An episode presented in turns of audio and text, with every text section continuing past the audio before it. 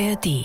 Jeder kann halt seine Meinung und wenn jemand sagt, ich bin rechtsextrem, dann ist es auch nicht so schlimm. Also es gibt es halt überall. Wie kann jemand eine 100% Finanzierung für so ein Gewerbe bekommen, obwohl er innerhalb der rechtsextremistischen Szene so verwurzelt und so bekannt ist. Im Raum Cottbus de facto ist eine Straffreiheit oder sehr, sehr milde Strafen für rechte Gewalttäter gibt. News Junkies. Verstehen, was uns bewegt. Ein Podcast von RBB24 Inforadio. Heute ist Freitag, der 26. Mai. Ich bin Bruno Dietl. Es ist so ziemlich genau einen Monat her. Da haben sich zwei Lehrer der Oberschule in Burg getraut, Klartext über das zu sprechen, was an ihrer Schule passiert. Mit einem anonymen Brandbrief gegen den rechtsextremen Alltag an dieser Schule im Spreewald. Ein Hitlergruß, den die Schulleiterin dem Schulamt gegenüber als Handzeichen verharmlost. Eingeritzte Hakenkreuze auf Schulmöbeln. Die beiden Lehrer haben diese Zustände öffentlich gemacht, müssen, obwohl sie den offiziellen Dienstweg nicht eingehalten haben, glücklicherweise nicht mit Konsequenzen rechnen. Bei einer Demo vor dem Schulamt in Cottbus haben sie sich Anfang Mai in die Öffentlichkeit getraut. Es sind Laura Nickel und Max Teske. Sie verdienen, das sage ich ganz offen, Respekt für diesen Mut. Lehrerin Laura Nickel sagt in einer neuen ARD-Doku über ihre Schule: Es gibt immer die Kinder, die, sag ich mal, die Cool Kids, also die, die den Ton angeben und ich muss sagen, in dieser Schule haben wir leider das Pech, dass gerade diese Cool Kids nicht diejenigen sind, die demokratisch äh, auf, fest auf dem Boden stehen, sondern das sind die, die mit rechtsextremen Meinungen sympathisieren. Und die geben den Ton an. Und dann gibt es die Mitläufer. Mich erschreckt immer noch dieser Vorfall mit der, mit der einen Klasse, die sich da nach der Behandlung des Nationalsozialismus wo die Hälfte der Jungen noch gesagt hat, sie möchte der Hitlerjugend immer noch beitreten, wenn sie die Wahl hätte. Burg ist kein Einzelfall. Der zuständige Schulamtsleiter hat vorgestern gegenüber dem Kreistag in Spree-Neiße von 15 strafrechtlich relevanten rechtsextremen Vorfällen gesprochen. Alle im letzten Schulhalbjahr. So auch in Spremberg. Dort geht Jakob in die neunte Klasse. Also zum Beispiel, man klebt sich mit Klebestreifen ein Hitlerbart auf und macht Hitlergruß und alle anderen grüßen zurück. Es werden Leute, die vielleicht ein bisschen dunklere Haut als Ratte beschimpft, dass sie zurückgehen sollen. Oder einfach auch die Ausgrenzung von Leuten, die sich dagegen positionieren. Und ein Hakenkreuz überall in allen Heften oder auf den Tischen, an den Wänden. Wer hat denn das Sagen in der Klasse? Ne, eigentlich schon die Hitlergruß machen. Ist eigentlich die Überzahl. Sind das dumme Witze und Provokationen von Kindern und Jugendlichen? Nein. Südbrandenburg insgesamt hat ein massives Problem mit Rechtsextremismus.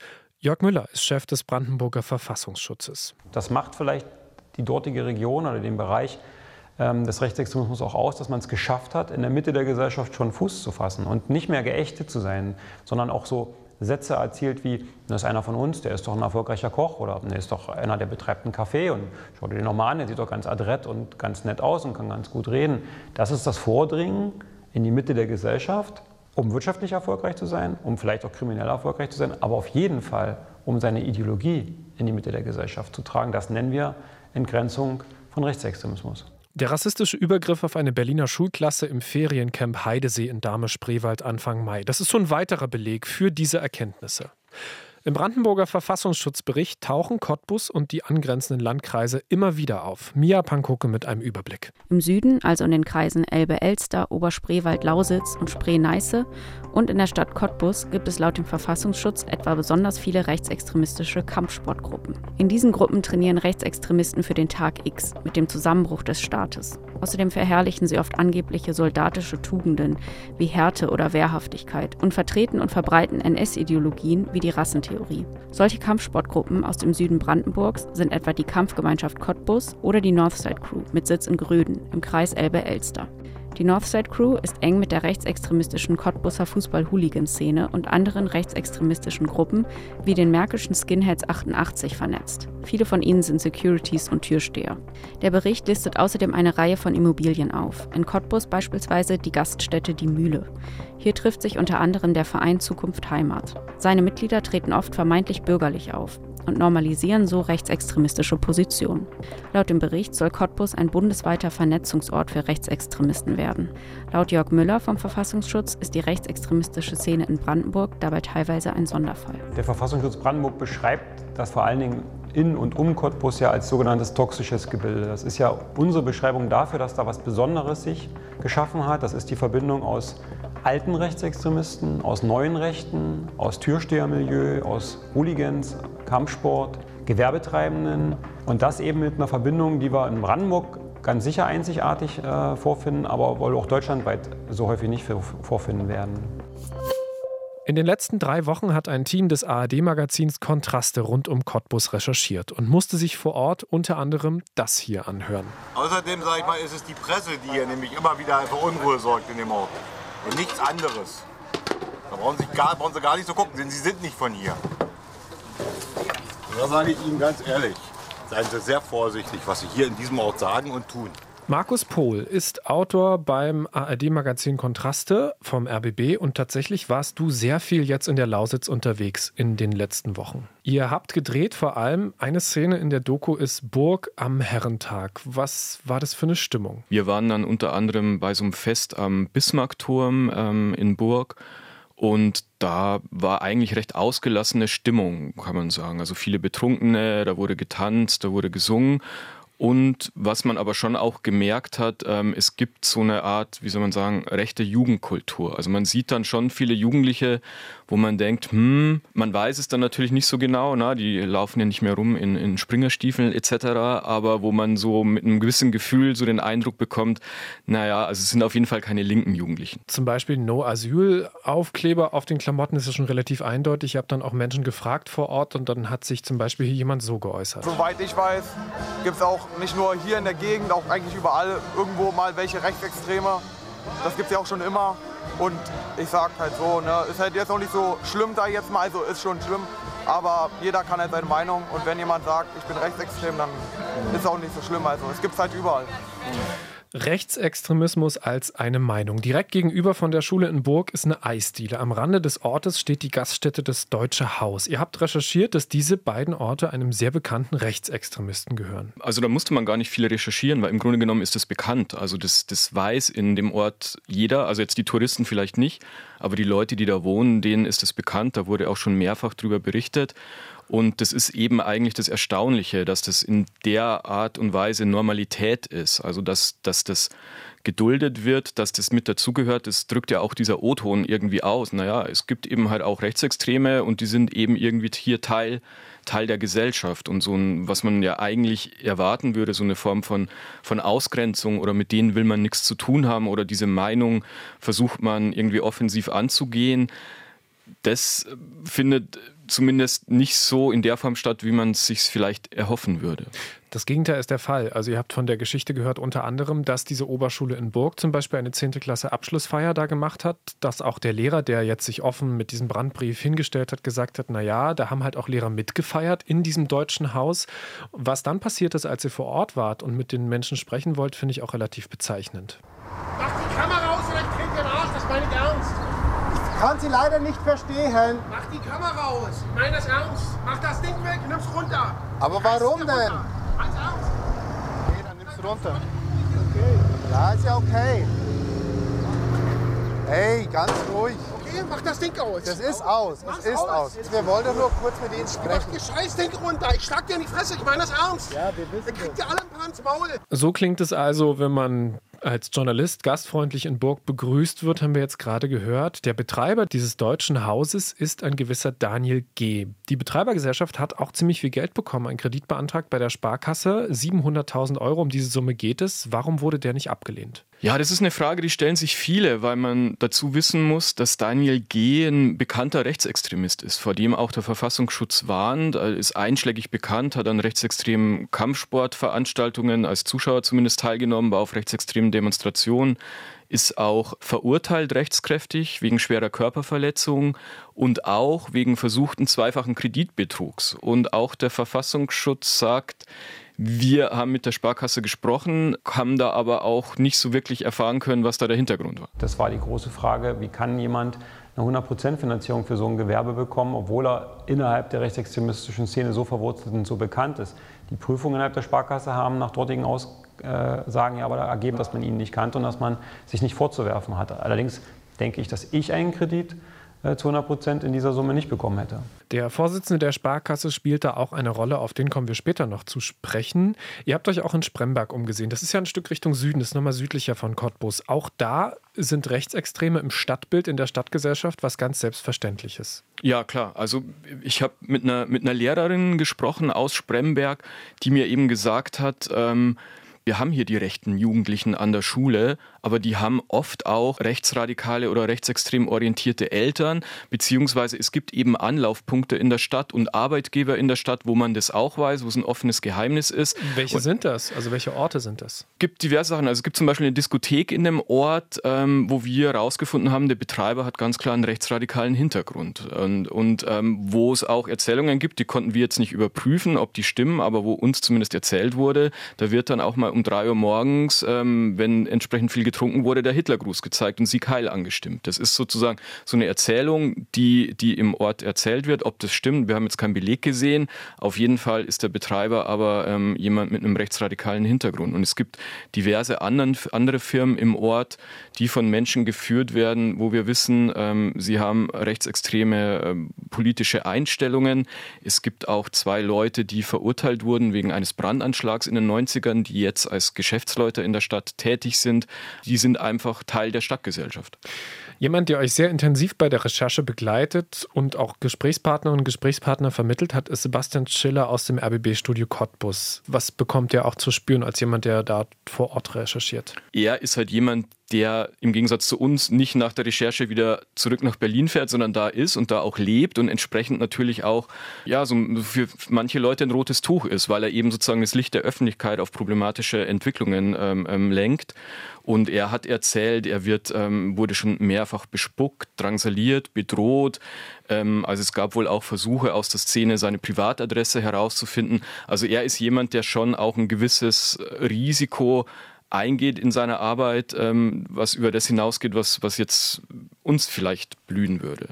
Wir haben mit Sebastian auch schon mehrfach hier bei den News Junkies gesprochen. Er erzählt bei euch unter anderem auch von der Auswahl der Sicherheitsdienste, wenn man einfach nur eine Party veranstalten will oder eine Veranstaltung halt macht in Cottbus und Umgebung, was man dann halt für eine Wahl hat. Wenn man in Cottbus und Umgebung eine Veranstaltung macht und dafür einen Sicherheitsdienst braucht, ist es unglaublich schwierig, einen zu finden, der nicht auch nur annähernd Verbindungen in diese Szene hat. Da passiert es schon des Öfteren mal, dass eben diese Leute beispielsweise bei großen Veranstaltungen den Sicherheitsdienst stellen. Und wenn ich die gefragt habe, warum lasst ihr das denn zu, gerade bei linken Studentenclubs beispielsweise, dann war eben die Ansage, naja, es gibt halt zwei Möglichkeiten, entweder Hells Angels oder Rechtsextreme oder teilweise eben in Personalunion. Andere gibt es hier nicht. Ihr habt euch auch dieses Netzwerk aus Türstern und Sicherheitsdiensten genauer angeguckt in der Stadt. Woran erkennt man das da? Man erkennt es auf den ersten Blick vielleicht nicht unbedingt direkt. Ähm, und das Besondere ist auch, es geht über diesen Security-Bereich hinaus. Also das ist dann Gastronomie. Wir haben ja schon über das Deutsche Haus gesprochen. Ähm, ähm, es sind äh, Eventagenturen, Reinigungsfirmen. Und das ist eigentlich eine Besonderheit der rechtsextremen Szene im Raum Cottbus. So erklärt es auch der Verfassungsschutz, dass es eben denen gelungen ist, in die Mitte der Gesellschaft vorzudringen und sich auch eine wirtschaftliche Existenz aufzubauen mit relativ vielen, auch nicht so ganz durchschaubaren Unternehmungen. Uns da auch wirklich gelungen ist, ähm, sich sowas aufzubauen, womit sie richtig Geld verdienen und damit entsprechend natürlich auch Einfluss auf die Stadtgesellschaft haben. Kommen wir mal weg von diesen Sicherheitsdiensten. Die Rechtsextremen sind ja auch sonst dort in der Region organisiert in losen Vereinigungen. Die stehen auch im Verfassungsschutzbericht drin, aber was machen die da? Also das ist die Kampfgemeinschaft Cottbus, so nennen sie sich selbst, ne? so präsentieren sie sich auch nach außen, sehr, sehr martialisch. Also es gibt jetzt von, von Silvester vergangenen Jahres gibt es ein Foto, da sind so mehrere Dutzend Leute, alle, alle schwarz vermummt, alle offensichtlich ähm, Fitness gestellt, sage ich mal. Also die machen schon richtig was her, die machen Eindruck. Das ist auch, glaube ich, der, der, der, der Zweck des Ganzen. Also man will Leute auch einschüchtern. Und die Besonderheit eben in Brandenburg ist, dass die auch wirtschaftlich ähm, eng, eng verflochten sind und da unter anderem zum Beispiel auch ähm, es fließende Übergänge gibt. Ähm, zum Beispiel diese Black Legion ähm, Marke. Das ist so eine Bekleidungsmarke, die eben vor allem in diesem ähm, Kampfsport-Hooligan-Milieu auch gern getragen wird. Die wird dieser Kampfgemeinschaft auch zugerechnet. Das ist eine Marke, muss man sich vorstellen. Also, sie haben zum Beispiel Videos im, im, im, im Netz, wo offen der SA, also der nationalsozialistischen SA gehuldigt wird. Und da muss man einfach sagen, das sind dann eben, naja, so eine coole Modemarke, die aber ganz klar rechtsextreme Inhalte transportiert. Modemarken Rechtsextreme habt ihr auch bei Schülern wiedergefunden tatsächlich. Das kann man auch sehen in eurer Recherche. Jetzt hast du ja vorhin schon von Gewalttaten gesprochen. Ähm, wie werden die verfolgt, rechte Gewalttaten in der Region? Ja, also wir haben vor allem uns mit, äh, mit dem Verein Opferperspektive unterhalten und da gibt es großes Wehklagen über, über die juristische Verfolgung dieser Gewalttaten. Eigentlich kann man sagen, dass im Raum Cottbus de facto es eine Straffreiheit oder sehr, sehr milde Strafen für rechte Gewalttäter gibt und wir also sämtliche generalpräventive Wirkungen oder was man sich da irgendwie von Gerichtsverfahren erhoffen könnte, eigentlich nicht stattfindet. Das ist Anne Brückmann vom Verein Opferperspektive. Woran macht sie das denn fest? Also vor allem an der sehr, sehr langen Verfahrensdauer. Also es gibt im Moment werden ähm, Vorfälle verhandelt aus dem Jahr 2017, 2018, also die fünf, sechs Jahre her sind. Und diese lange Verfahrensdauer ist natürlich für die Opfer besonders problematisch. Also wir reden ja hier über Gewaltverbrechen. Also klassisches Beispiel, Asylbewerber wird von Neonazi verprügelt. Der wohnt dann aber weiter in der Stadt sechs Jahre lang, äh, trifft meinetwegen gegen diesen Neonazi auch noch über Wochen. Das ist nicht fiktiv, das Beispiel. Ne? Also Dieses Beispiel ist, ist, nicht fiktiv, das sondern. Das ist aus einem Club tatsächlich passiert und diese Verurteilung ist erst jetzt sehr viel später erfolgt. Diese Verurteilung ist ähm, nach fünfeinhalb Jahren ähm, erfolgt, war dann sehr, sehr milde, so milde, dass der Bundesgerichtshof sie auch wieder aufgehoben hat wegen Verfahrensfehlern und ähm, im Grunde genommen ist da immer noch kein Urteil gesprochen. Diese langen Verfahrensdauern führen natürlich dazu, dass äh, Urteile auch schwerer werden, weil meist stützt man sich ja auf Zeugenaussagen. Jetzt ist eine Zeugenaussage über ein Geschehen von vor sechs, sieben Jahren natürlich äh, entsprechend fehlerbehaftet. Da fiel es viel schwerer zu sagen, ja, nee, das war ganz genau diese Person und nicht jemand, der dem sehr ähnlich sieht. Gleichzeitig wird diese lange Verfahrensdauer führt oft auch dazu, dass die Urteile milder werden, weil man auch sagt, den Angeklagten belastet natürlich so eine lange Verfahrensdauer auch. Das ist ein klassischer Strafmilderungsgrund und das führt eben dazu, dass man im Grunde Grunde genommen, glaube ich, als rechtsextremer Gewalttäter so ein Signal bekommt, du kannst hier vielleicht nicht machen, was du willst, aber wir werden dich auch nicht besonders hart anfassen. Wir hatten vorhin schon erwähnt, dass es bei diesem Kredit für diesen Unternehmer da in Burg einen Sparkassenvorsitzenden gibt. Dieser Sparkassenvorsitzende hat sehr enge Verbindungen zu Energie Cottbus, also zum dem Fußballverein in Südbrandenburg in der Region. Und der wiederum hat ja auch ein Problem mit rechtsextremen Hooligans.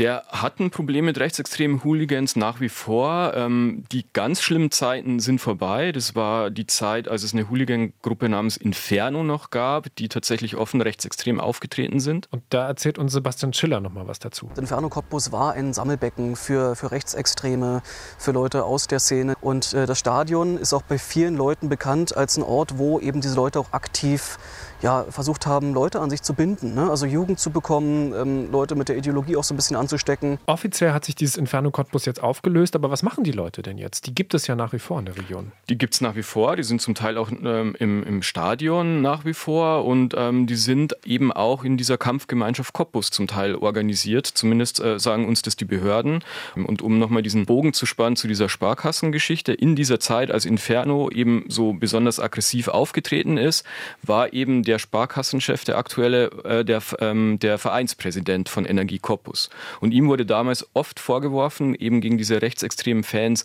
nicht entschieden genug vorzugehen. Und jetzt weiß man natürlich nicht, kannte der diesen Daniel G. möglicherweise aus dieser Zeit bei Energie, wo sich da die Rechtsextremen getummelt haben. Er hat auf unsere Fragen dazu nicht geantwortet. Da gibt es ganz viele Mutmaßungen und Gerüchte in der Stadt. Fakt ist, es hat auf jeden Fall ein Geschmäckle, wie man in, Süd, äh, wie man in Süddeutschland sagt, zu so, zu so einem Geschäft. Ne? Da braut sich offensichtlich was zusammen, beziehungsweise hat sich was zusammengebraut. Ein Netzwerk aus Unternehmen von Rechtsextremen, ein Sparkassenvorsitzender, der zu früheren Zeiten mit diesen Rechtsextremen mutmaßlich zu tun gehabt hat im Vereinsumfeld von Energie Cottbus. Möglicherweise, ja. Und eben tatsächlich Straftaten, die über lange Jahre überhaupt gar nicht geahndet werden. Danke, Markus Pohl. Sehr gerne verfestigte rechtsextreme Strukturen, die von den meisten einfach so hingenommen werden. Wann wurde eigentlich die Grundlage dafür gelegt? Wann ist es so weit gekommen? Das ist wahrscheinlich in den 90er Jahren schon passiert. Und ich habe heute mit jemandem telefoniert, der dafür einen sehr guten Titel gefunden hat: Die Baseballschlägerjahre. Christian Bangel ist Autor bei der Zeit und auch bei Zeit Online, ist groß geworden in Frankfurt-Oder und hat vor allem vor ein paar Jahren ein Hashtag auf Twitter verbreitet, unter dem ganz viele Menschen, die in Ostdeutschland groß geworden sind, von ihren Erfahrungen mit rechter Gewalt und Rechtsextremismus direkt nach der Wende in den 90er Jahren, wie Trettmann es sagt, erzählen. Hallo Christian. Hallo. Baseballschlägerjahre. Wie sind denn deine persönlichen Erfahrungen beim Aufwachsen in Frankfurt-Oder gewesen? Naja, es war irgendwie eine ambivalente Zeit. Ne? Also einerseits war da sozusagen, naja, so ein, was man als Jugendlicher, so ein Aufbruchsgeist. Irgendwie Berlin war in der Nähe. Äh, die 90er waren ja auch irgendwie wild. Irgendwie der Techno und Rave kam. Und gleichzeitig sah man halt in seinem Umfeld irgendwie den Zusammenbruch, die Folgen des Zusammenbruchs des ökonomischen und sozialen und vor allem eben auch eine, eine völlig entfesselte rechte ideologische Gewalt, die die richtig tief in den Alltag eindrang, all jener, die eben selbst nicht rechts waren oder sich komplett tarnten. Ja, und da gab es einfach ein paar Mal auf die Fresse, tatsächlich. Wie oft hast du auf die Fresse bekommen? Also mehrere Male. So. Für das, was häufiger passiert ist, war das Wegrennen. Das auf die Fresse kriegen habe ich jetzt nicht gezählt. Irgendwie ist es im einstelligen Bereich, zum Glück noch, aber da ist ja jedes Mal eins zu viel. Du bist in Ostbrandenburg groß geworden, in Frankfurt. Wir sprechen jetzt über Südbrandenburg insbesondere heute. Was ist denn mit den Menschen aus den Baseballschlägerjahren, die damals zu Neonazis geworden sind oder es offen gezeigt haben? Die gab es ja auch schon in der DDR, es durfte bloß nicht darüber geredet werden. Was ist mit diesen Leuten, die jetzt erwachsen geworden sind? Naja, es gibt da halt natürlich keine sozialwissenschaftlichen Studien oder quantitativen Erhebungen drüber irgendwie, aber was ich immer wieder gespiegelt kriege von Leuten, von Sozialarbeitern vor Ort, von Politikern ist, dass einige den Schritt gemacht haben, sich davon zu distanzieren und sich dafür auch mal zu entschuldigen, aber die übergroße Mehrheit eher so langsam übergegleitet ist in ein friedliches Leben, Kinder bekommen hat, irgendwie, aber auf jeden Fall in der Mitte der Gesellschaft irgendwie weiter mitsegelt, weiter mitlebt und sich davon auch nie distanziert hat von dieser Zeit. Im Gegenteil, es wird bei vielen als wilde, lustige Jugendjahre erlebt, in denen man sozusagen die Straßen dominiert hat. Und da ist auch viel von der Ideologie einfach übrig geblieben. Und das, was ich eben auch höre, viel ist, dass das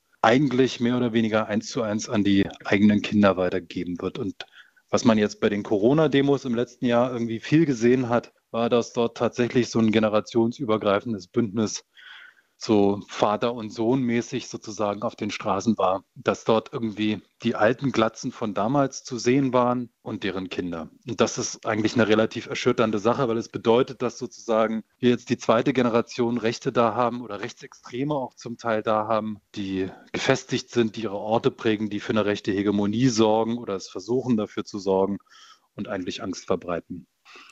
Was heißt denn das für Zivilgesellschaften, beziehungsweise haben die Baseballschlägerjahre dazu geführt, dass es einfach gar keine Zivilgesellschaft mehr gibt? Doch, doch, es gibt überall Zivilgesellschaft. Es gibt auch, selbst in den Orten, die sozusagen am allermeisten AfD wählen, haben diese Leute ja nirgendwo auch nur annähernd sozusagen eine gesellschaftliche Mehrheit erreicht. Irgendwie. Es ist selbst bei 30 Prozent AfD-Wählern muss man immer bedenken, dass überhaupt oft nur 30, 40 Prozent gewählt haben. So, das heißt, der Teil der Menschen, der sich aktiv verweigert, die zu wählen, ist immer noch übergroß. Und wann immer ich in solchen Regionen noch mit Menschen spreche, höre ich irgendwie, also entweder Angst, Abscheu vor denen auch und äh, oder sozusagen die offene Bereitschaft, sich auch gegen die zu stellen in zivilgesellschaftlichen Initiativen und Organisationen.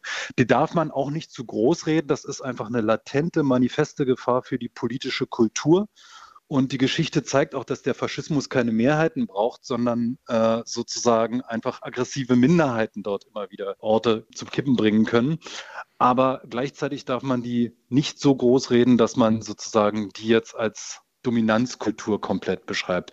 Gleichzeitig sind diese Hegemonien natürlich irgendwie lokal spürbar. Und es passiert eben doch auch schon wieder was, was wir aus den 90ern kennen, nämlich dass sich Leute einfach nicht trauen, was zu sagen irgendwie. Also im Schulkontext beispielsweise oder eben auch in Kleinstädten eine Fridays for Future Demo zu organisieren oder einen kleinen CSD zu machen in der Kreisstadt. So, sowas erfordert an manchen Orten inzwischen wieder Schutzkonzepte. Da muss man zumindest drüber nachgedacht haben, wie man sich gegen ja, Gewaltfaschos irgendwie zu Wehr setzt oder wer einen da beschützt.